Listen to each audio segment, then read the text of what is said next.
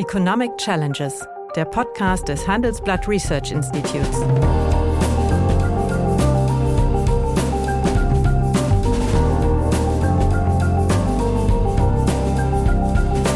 Bert Rürup, der Chefökonom des Handelsblatts, diskutiert mit Michael Hüter, dem Direktor des Instituts der deutschen Wirtschaft, wöchentlich aktuelle wirtschaftliche Herausforderungen. Für Deutschland wie für die Weltwirtschaft. Wenn ich hier einen exklusiven Grupp bilde, baue ich doch faktisch eine Konfrontation auf.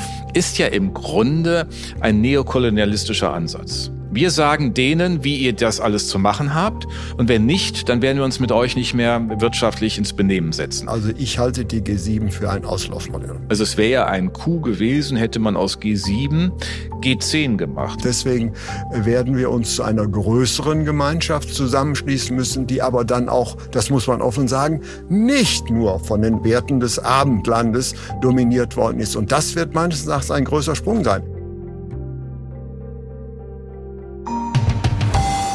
Hallo, meine Damen und Herren. Guten Morgen, lieber Michael. Hallo, lieber Bert. Nun, äh, wir haben uns darauf verständigt, über die ja, mutmaßlichen Folgen des G7-Treffens vom zurückliegenden Wochenende zu unterhalten. Äh, zur Erinnerung für unsere Hörer, die G7-Staaten sind die großen westlichen Industrieländer zuzüglich Japan. Äh, bis 2014, also bis zur Annexion der Krim durch Russland, gab es die G8 aber das ist ja jetzt Geschichte. Nun, diese G7 vertreten 10 Prozent der Weltbevölkerung, stehen aber für 45 Prozent der weltwirtschaftlichen Gesamtleistung, also ist schon also eine recht große Wirtschaftsmacht. Mein Eindruck dieses Treffens war allerdings, äh, dass äh, US-Präsident Biden zunächst bemüht war, diese Länder, die dort versammelt sind, zu etwas wie einer Interessengemeinschaft zur Bremsung des wirtschaftlichen Aufstiegs Chinas zu machen.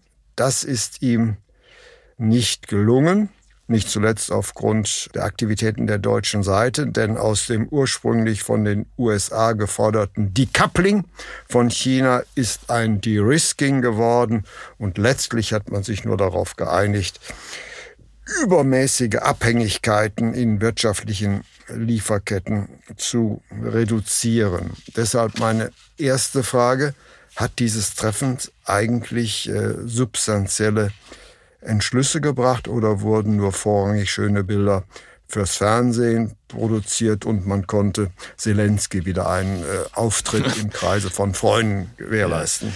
Naja, ich denke, es ist natürlich ein Teil in der Tat Bilder, aber auch das Kommuniqué ähm, würde ich trotzdem nicht gering schätzen. Bert, wenn wir mal dran erinnern, äh, wie schmerzhaft es empfunden wurde, als zu Trumps Zeiten noch nicht mal ein Kommuniqué mit Richtig. mehreren Seiten möglich war, dann ist das doch, glaube ich, ein ganz wichtiger Befund, dass in der G7 es einen wirklich breiten Konsens über viele, viele Themen gibt. Ich meine, das mhm. sind 40 Seiten äh, dieses Kommuniqués.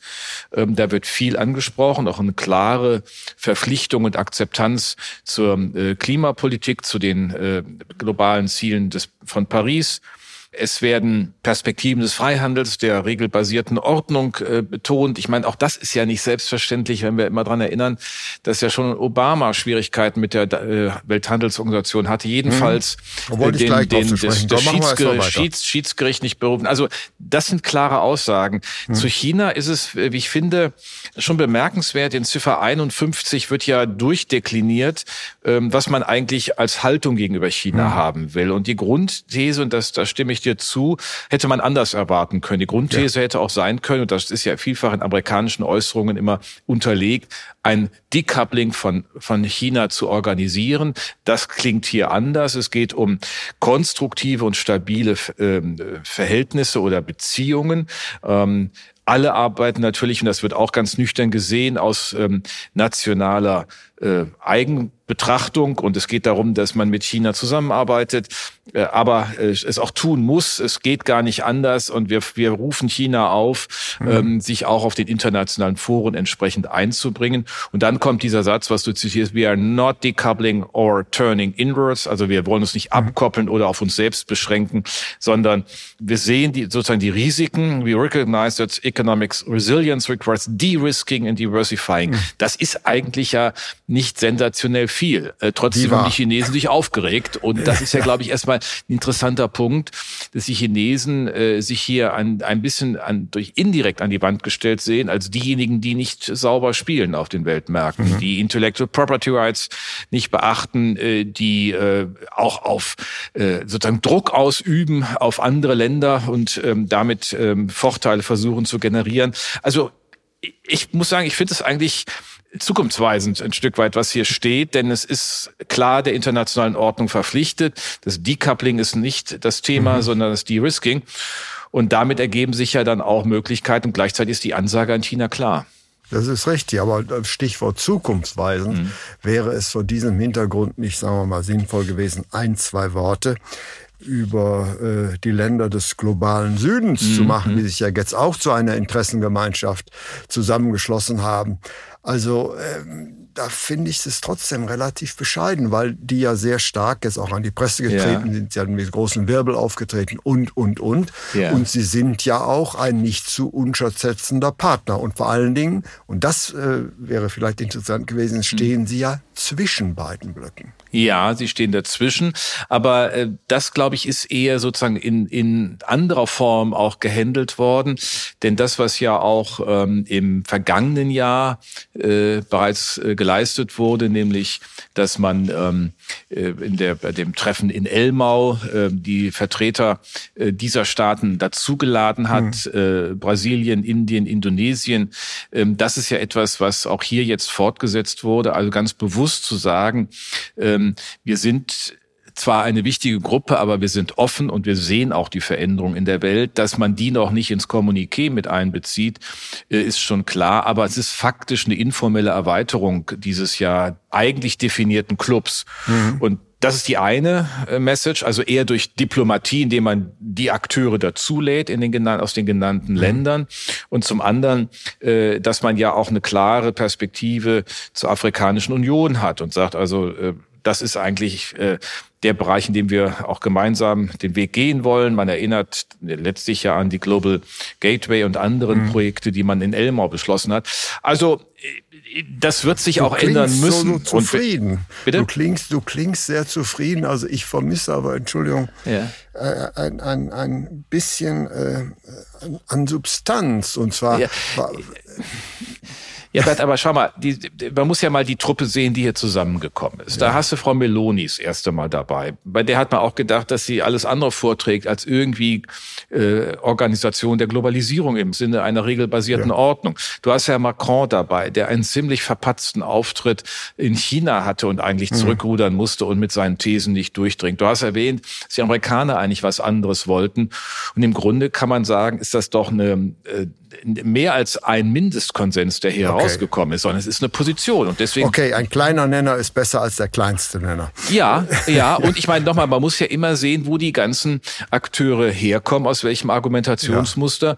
Und dass man die Chance nicht vertan hat, hier etwas zusammen äh, zu erarbeiten, ist, glaube ich, erstmal eine ganz, ganz wichtige Botschaft. Es ist ja auch an anderer Stelle klar die Botschaft Richtung Putin. Hier ist keine Differenz, äh, auch an der Stelle nicht. Gut. Aber deswegen, ja, ich, man muss, ich bin bei solchen Dingen immer eher zurückhaltend in den Erwartungen, weil ich einfach das Format an sich richtig mhm. und wichtig finde.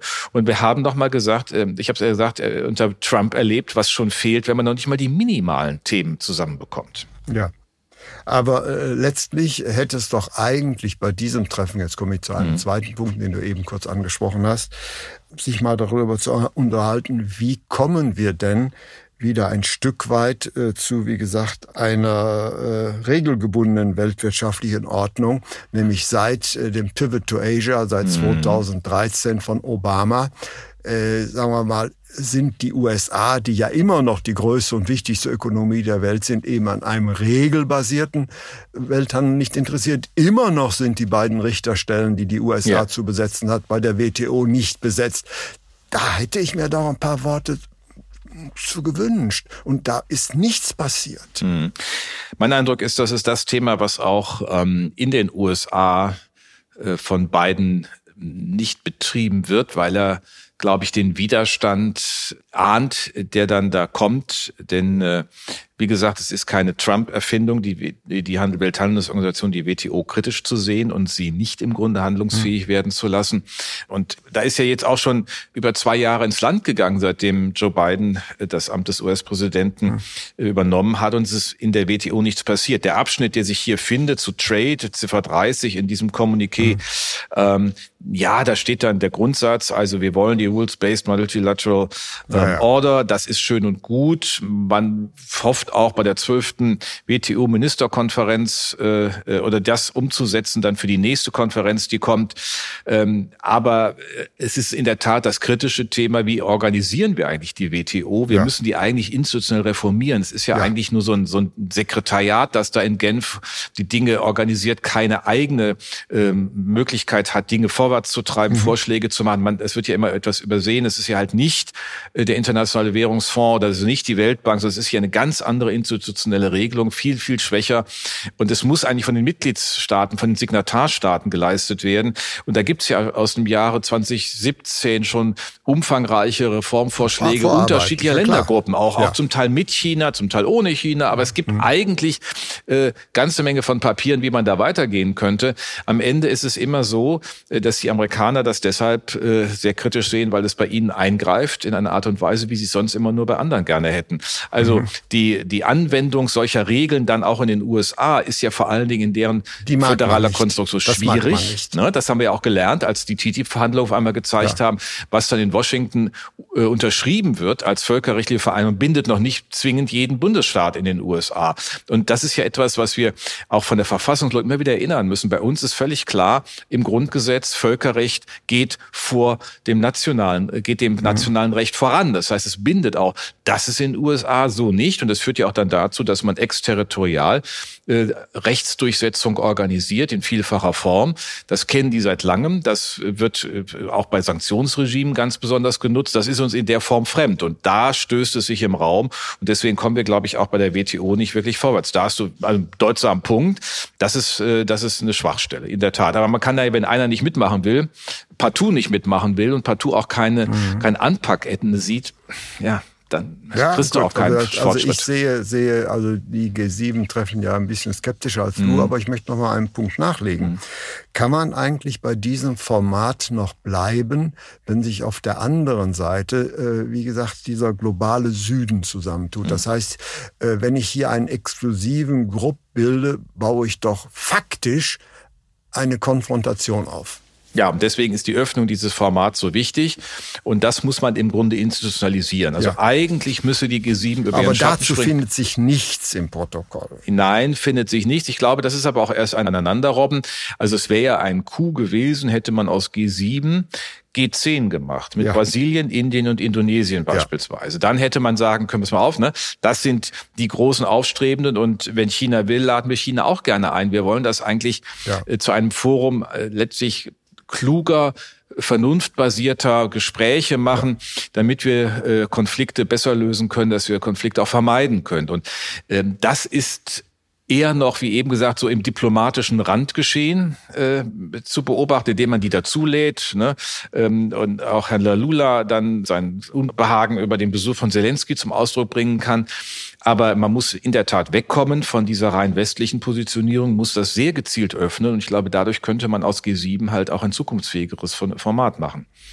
Da können wir uns so wieder einigen. Wie gesagt, also ich war von dieser Konferenz ja. ähm, relativ enttäuscht, mhm. trotz, trotz des äh, langen Programms. Es gab keine organisatorischen Änderungen, es gab eigentlich nur alte Standpunkte. Mhm. Aber äh, mhm. was glaubst du denn, äh, wie sich jetzt die USA, auf die kommt es ja letztlich ja. drauf an, positionieren werden? Wir haben ja jetzt demnächst den äh, Wahlkampf in den mhm. USA und äh, wird Biden dann mehr eine, sagen wir mal, internationale Perspektive bei Handelsfragen an den Tag legen oder um gegen mutmaßlich DeSantis oder vielleicht dann doch Trump äh, punkten zu können, doch wiederum einen nationalstaatlichen Wahlkampf führen. Also meine Erwartung ist eindeutig auf die letztere These äh, mhm. bezogen. Wir haben das immer wieder erlebt, dass amerikanische Wahlkämpfe in, äh, geprägt sind zu 90, 95 Prozent von den nationalen Themen und den nationalen Diskussionen und, und Konflikten und Auseinandersetzungen. Ähm, in Klammern gesprochen, Bert, das ist bei uns mittlerweile übrigens auch nicht anders, wenn du mal erinnerst, wie im Herbst 21 bei den Kanzlerkandidaten, ja. Kandidatinnenrunden ähm, der Anteil internationaler Themen oder europäischer Themen, weil da waren die unter fünf ja, Prozent. Ja, ja? Deutschland ist bei aller Wertschätzung meines Vaterlandes äh, geopolitisch. Das ist richtig, aber es zeigt, dass selbst ein, bei uns diese nationalen Themen, wir haben ja immer so, so, wir tun ja so, als wären wir so besonders global. Ich meine, ökonomisch ist das richtig, aber in unserer Denkweise sind wir sehr engstirnig national. Und das ist bei den Amerikanern als einer großen Nation mit über 380 Millionen Einwohnern erst recht zu beobachten. Wir haben sozusagen ein, ein, eine Fokussierung auf die internen Probleme, auf die äh, Trump äh, nicht nur hingewiesen hat, das muss man ja so sagen, sondern er ist durch diese äh, Adressierung ja auch mhm. erfolgreich gewesen im Wahlkampf und deswegen meine Erwartung, da wird sich nichts tun. Also wir werden an dem Thema WTO keine äh, formalen Erfolge in der nächsten Zeit sehen. Ähm, denn, wie gesagt, die, die Hälfte der, der Präsidentschaft ähm, ist erreicht. Das ist vorbei äh, und jetzt wird nicht mehr viel passieren, so. wenn man jetzt wir, die Schulden, den Schuldendeckel Genau, wegkriegt. das ist noch der größte Konflikt. Schon, haben wir schon gewonnen eigentlich. Dann haben wir schon äh, Ruhe für die Zeit, da muss ja. man ja auch schon dankbar sein. Und auf der anderen Seite äh, gibt es auch keine Vorstellung darüber, wie man das machen will mit der WTO. Äh, vielleicht wird es einfach so sein, dass die anderen die WTO-Regeln stickum anwenden für mhm. sich, aber es wird diese gestalterische Kraft nicht haben, die es nach der Uruguay-Runde ähm, vor äh, knapp 30 Jahren ja hatte. Und das ist, äh, das ist in der Tat ein, ein großer Verlust. Das andere Thema, also G7 zu G10 zu machen, ja, das, das, das geht sagen. aber stickum. Also das muss ich ja nicht, das ist ja kein Beschluss, den der jetzt da irgendwie vortragen muss. Da gibt es keine gesetzgeberischen Konsequenzen oder irgendwie äh, politisch Handeln. Das wird man sagen, das ist klug und wir haben hier ein Forum und da haben wir ein anderes Austausch. Austauschformat. Das ist, und Brasilien ist ja den Amerikanern durchaus nah. Also ich meine, rein geografisch gesprochen ist das ja, ja keine, richtig. ist das ja keine Quantität negligible. Und insofern, da glaube ich, kann man vorankommen, aber nicht beim WTO-Thema. Das ist richtig, aber äh, die G8 war Russland ja ohnehin schon ein Fremdkörper, nämlich mhm. die G7 verkörpern doch eigentlich das, was wir das klassische westliche Weltbild nennen. Ja. Und ich glaube, diese Positionierung ist vor dem Hintergrund der sich abzeichnenden geopolitischen Verwerfungen überkommen. Sie ist, sie ist über, überkommen, nämlich, äh, sagen wir mal, die aufstrebenden Länder werden bald an ökonomischem Potenzial äh, wenn wir mal die USA außen vor lassen, an den Rest locker rankommen. Mhm. Und deswegen glaube ich, ist äh, dieses Format äh, nicht mehr zeitgemäß, meine Ansicht. Naja, also nochmal, ich, ich glaube, wir hätten äh, ein Problem, wenn wir das Format nicht hätten. Die Probleme sind größer ja. als mit. Und es mhm. hat ja diese Erweiterungspotenziale. Und Ehrlich gesagt sehe ich das auch nicht so schwarz-weiß, wie du es gerade beschreibst. Mhm. Also natürlich ist das westliche Modell unter Druck. Es ist das die Frage des, des transatlantischen Westens mit seinen Verfassungsgrundsätzen, äh, äh, ja. Rechtssicherheit, ähm, ja. äh, die Frage der Pressefreiheit, der demokratischen Legitimation, der Volkssouveränität in Zweifel. Aber auf der anderen Seite, wenn man mal dann sich anschaut, was China beispielsweise anrichtet in den Ländern, die es da als Entwicklungspartner in der Seitenstraße One Belt One Road nimmt, mhm. dann ergeben sich zunehmend ja nicht nur Repressionserfahrungen, es geben sich Verschuldungserfahrungen, es geben sich Erfahrungen fehlgenutzter äh, Investitionen in den Kapitalstock. Das heißt, das ist alles nicht so toll.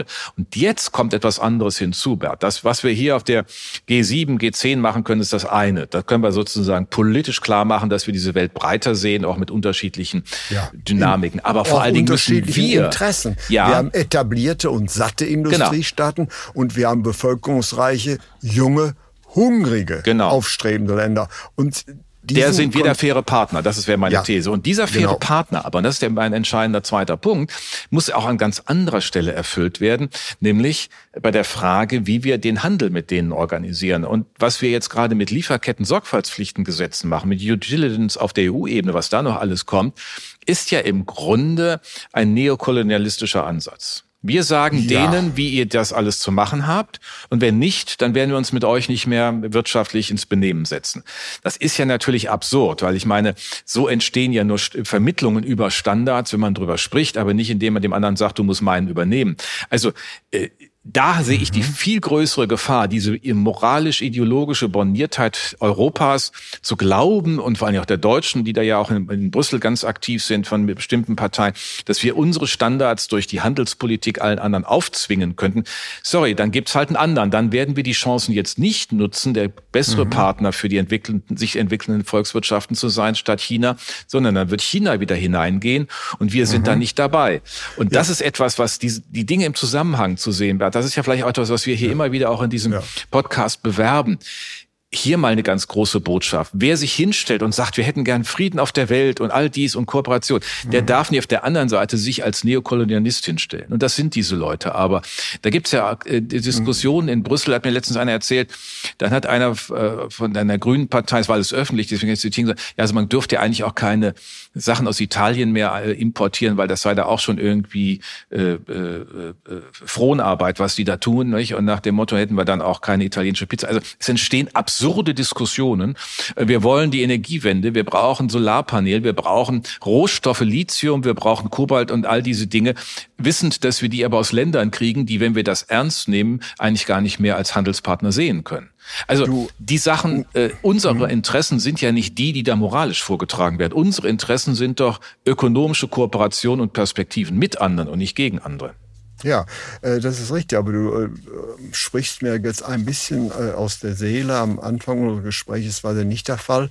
Nämlich die G7 heißen ja deswegen G7 und die waren ja eigentlich nie die G8. Russland war eigentlich ein Fremdkörper in, in diesem Bündnis, weil hier letztlich doch Staaten sich zusammentreten, die die westlichen Werte, was immer das sei, vertreten. Und ich glaube, bei der Welt, wie sie sich entwickelt, ist diese Position also, sagen wir mal, nicht sonderlich konsensfähig. Nämlich wir können bei einem aufstrebenden globalen Süden äh, kein regelbasiertes System haben, welches auf westlichen so. Werten basiert. Das zu akzeptieren, ist eigentlich auch für westliche Politiker das größte Problem. Und äh, das wurde hier bislang leider nicht angesprochen. Naja, ich sag mal, viele der anderen, die hier unterwegs sind, würden das in der Form ja auch nicht zuspitzen, wie das jetzt gerade Europa macht. Ja. Aber ähm, da ist das eigentlich Problem, ist, sind wir eigentlich und, und ist die europäische Debatte. Hier wird versucht, über Brüssel etwas zu verschärfen und in eine Dynamik zu bringen, die letztlich ähm, äh, das befördert, was diese Köpfe eigentlich wollen, nämlich weniger Globalisierung, Deglobalisierung. Mhm. Und das ja. werden sie nicht zugeben.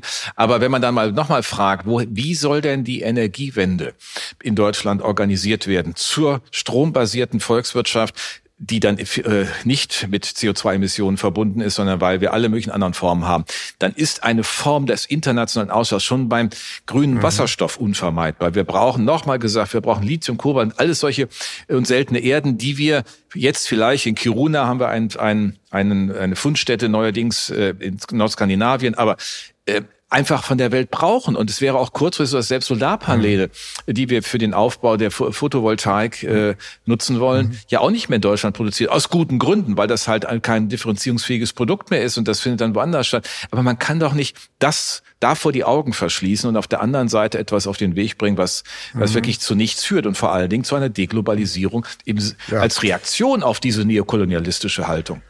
Ja, wenn ich das ernst nehme, was du sagst, wir nähern uns ja langsam an. Also ich halte die G7 für ein Auslaufmodell. Ja, Absolut. das wäre jetzt nicht die Schlussfolgerung Moment, daraus. Moment, also, Moment. Doch die G7 halte ich für ein Aus Auslaufmodell. Im engen gerade Sinne. weil wir den globalen ja. äh, Süden haben und deswegen äh, werden wir uns zu einer größeren ja. Gemeinschaft zusammenschließen müssen, die aber dann auch, das muss man offen sagen, nicht nur von den Werten des Abendlandes genau. dominiert worden ist. Und das wird meines Erachtens ein größer Sprung sein. Also ich hoffe sogar, dass äh, dies na, nicht das letzte, aber das vorletzte G7-Treffen war und dass eigentlich dann ein neues Forum etabliert werden muss, dann nämlich die aufstrebenden Länder müssten auch ein Forum ja. haben. Und das bieten wir nicht. Und wir kommen am ehesten zu konsensualen Lösungen, wenn wir nicht diese Klaus-Job-Politik betreiben. Ja. ja, also da sind wir völlig beieinander. Deswegen äh, könnte man ja als Botschaft sagen, macht fürs nächste Mal aus G7 G10 ja, macht das so das im Offer-Format. ein Schlusswort gewesen. Und, und äh, ich meine, wir haben ja ein Format, das G20 ist ja als Regierungschefsformat, Staatspräsidentenformat ja nach der Finanzkrise zweit, oder in der Finanzkrise 2008, 2009 etabliert worden. Das wird dann natürlich in der Form schon zu einen kleinen Vereinten Nationen sehr groß und wenig handelbar. Ich glaube, man muss hier gerade den großen Akteuren, also Brasilien, Indien, Indonesien, einen, eine Perspektive ähm, in diesem Raum geben, nicht indem man sagt, ihr müsst dann so sein wie wir, wenn ihr hier mitmachen wollt, sondern wir wollen gemeinsam wichtige Interessen für eine friedliche und äh, erfolgreiche Entwicklung unserer, unserer Staaten äh, organisieren. Wenn man von der Perspektive kommt, wäre das doch in der Tat äh, die eigentliche Botschaft, die wir heute senden. Macht G7 zu G10. Dem habe ich nichts hinzuzufügen. Vielen herzlichen Dank. Danke dir. Ja, meine Damen und Herren, wenn Ihnen die Gespräche, die wir führen, über ökonomische Themen gefallen, dann habe ich dann noch ein neues Angebot für Sie, was Sie interessieren könnte. Nämlich mehr aktuelle Wirtschaftsinformationen finden Sie unter handelsblatt.com slash global und natürlich in den einschlägigen Hinweisen in meinem wöchentlichen Newsletter der Chefökonom. Liebe Hörerinnen und Hörer, wenn Sie Lob, Kritik oder Themenwünsche haben, dann schreiben Sie uns doch gerne oder schicken Sie uns eine Sprachnachricht an chefökonom at handelsblatt-research.com. Die Adresse finden Sie auch in der Folgenbeschreibung.